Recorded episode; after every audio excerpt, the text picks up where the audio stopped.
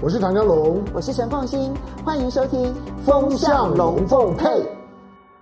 大家好，我是陈凤馨，非常高兴在周末的时候跟大家聊聊天，谈一谈呢我在过去这一段期间所发生的一些事情，我的一些想法看法来跟大家做分享。最近啊，很热烈被讨论的一件事情是大陆在平台经济，好，当然这里面就包括了网络的这一些大型的一些公司，比如说什么阿里巴巴啦，然后呢美团啦，或者是京东啦，然后乃至于这个腾讯啦，哈，百度啦，哈，这一些政策上面。是不是要出现转向？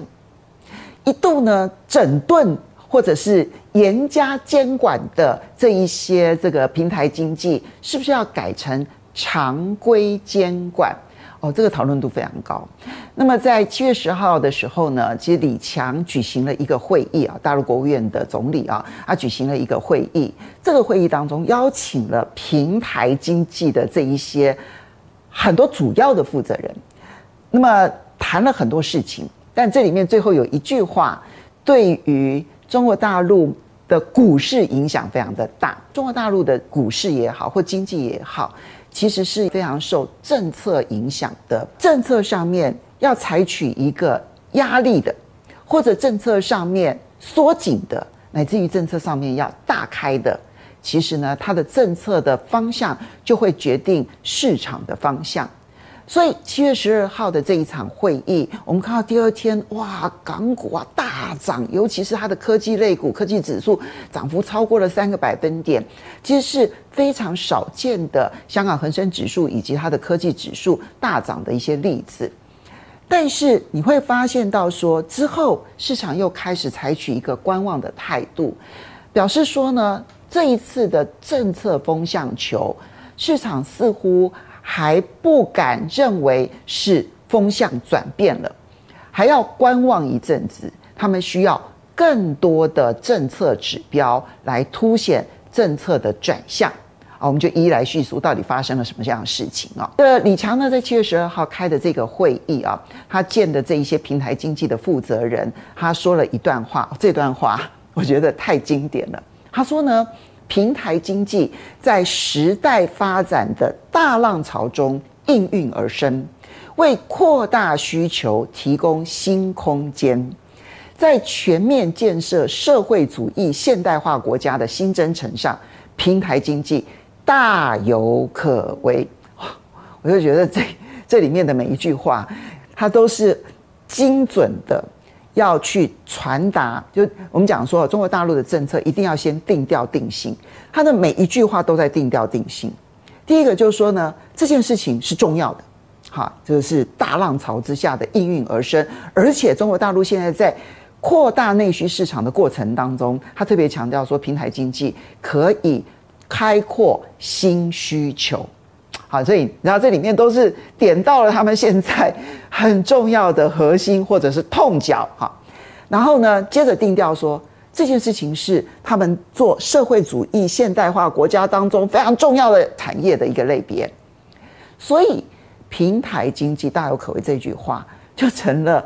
大陆股市也好，尤其是香港的科技类股，因为这里面其实很多平台经济的这些龙头公司呢，他们都是在香港恒生指数上市的一些公司。我们就看到礼拜四的时候呢，那表现非常的激情哈。里面当然像什么美团啦、小红书啦、海智线上啦、货拉拉啦、阿里云啦、徐工汉云啦、抖音啦、智联招聘啦、拼多多啦、京东啦，然后欧智云商啦、BOSS 直聘啦。航太云网啊，卡奥斯，我看到了一些大陆的财经媒体讨论这件事情的时候，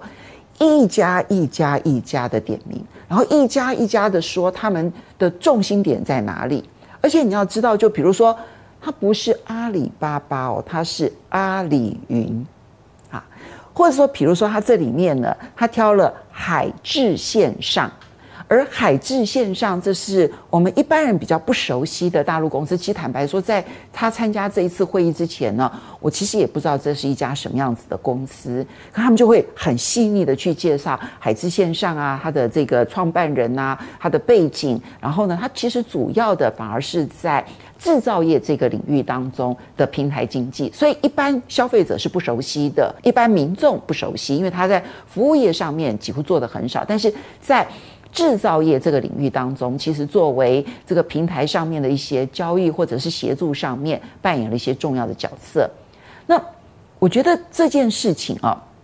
我们要回头去看，其实中国大陆呢，在过去的疫情期间呢，他做了几件事情，其实是很碰触经济发展上面的痛脚的。好的，他今天经济上面出现了一些成长停滞的一些状况。或者说成长放缓的一些状况，其实一个很重要的原因就是这几个重大政策。当然，第一个就是蚂蚁金服上市之前突然喊卡，就代表它政策上面的一个大转弯。然后另外呢，当然就是平台经济的整顿，或者称之为整改。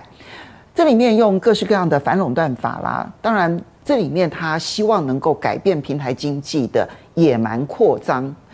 那么可是。当你整顿到了一定程度的时候，其实有一点让人觉得无所适从，因为不知道说到底哪一条路才是通的。好，平台经济这件事情其实影响是非常大的，因为平台经济呢，其实它象征着在过去这十年当中呢，中国大陆在经济的快速成长过程当中表现最亮丽的一群啊，这里面。阿里巴巴、腾讯，然后百度、哈、美团、啊、拼多多，其实它都是在这个全世界呢，其实深受瞩目的。好，所以这个的整改呢，确实影响到了市场的信心，而且你会发现到现在为止，其实信心都还没有恢复。那当然，这里面还包括了就是属于这个教育的这个部分的平台，它的整顿，希望呢减少课后的补习。然后，另外就是对于房地产企业，它的三道红线，好，那财务上面的这三道红线，目的是希望它不要扩张杠杆，但是呢，它所产生的后续效应，就是有非常多的房地产企业到今天为止，它的财务状况还是非常糟的。那会不会引发的是后续涟漪性的一些影响？到现在为止，还是被讨论的一个焦点。可是，对于中国大陆此时此刻来说，如果只是去谈这些整顿的话，它的内部的经济没有办法只靠所谓的高质量、所谓的高技术企业来拉抬，那是有限的。就比如说，呃，新能源车它表现是非常非常亮丽，这个毫无疑问。新能源啊，它在全世界不管是在这个呃风力发电啦，或者是在太阳能发电，然后那个一贯性的产业链，它也是最完整的。好，这也没有什么太大的疑问。然后呢，另外在韩泰产业的部分，它其实几个借由它自己的一些韩泰产业的发展，确实也表现亮丽。但是你对于要去推动整个的经济成长，这些技术密集产业，然后这一些高附加价值的产业，你就想要能够让整个的经济往前进吗？那是不可能的，因为终究能够进入这一些行业的人数是有限的，它不可能就是你所有的就业人口全部进这样子的一些行业，这样的行业它对于这个技术门槛的要求是非常非常高的。那一般民众。如果他没有这方面的技术，他的就业环境该怎么办呢？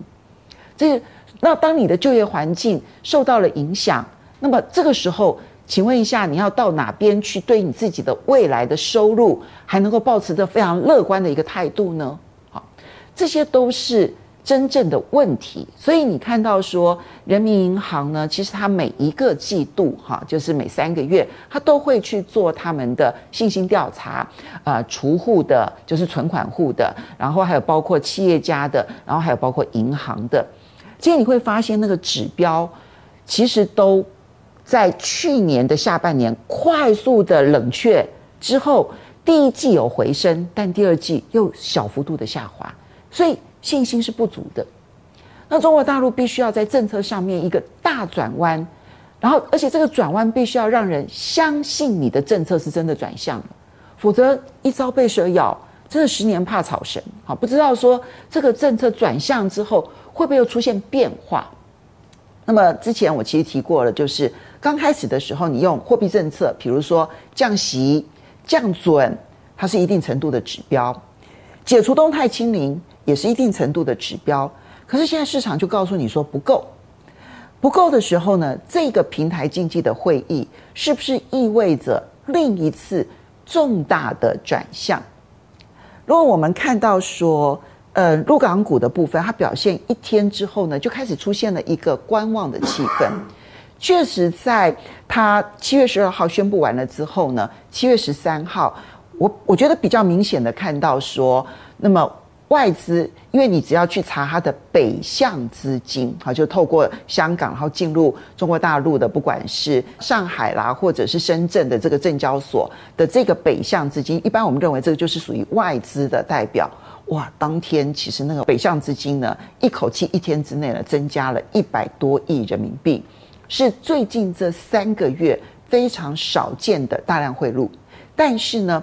隔天。好，礼拜五在录这个这个节目的时候呢，其实就看到那个手笔开始收敛了，收敛到只有两三亿人民币的北向资金，那么进入中国大陆，就代表的是他们开始要再去观察你的政策转向是真的还是假的。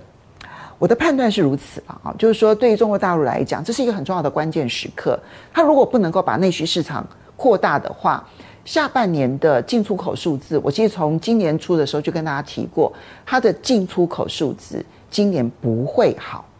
原因很简单，因为国际贸易不好。你看到六月份的出口不好这件事情是预料中事，台湾六月份的出口不是很惨吗？啊，韩国也不好，台湾也不好，越南也不好，所以你不太可能好，因为终端市场的商品需求终究没有成长。一个是美国，另外一个是欧洲。这个终端市场的商品需求没有成长之前，其实你的出口要好是比较难的。如果这边的终端需求开始成长了，那就有机会变好。可是他们是商品类的这个这个这个零售销售呢，其实是还在减少的。那这种情况之下，你的出口怎么会好呢？因为大环境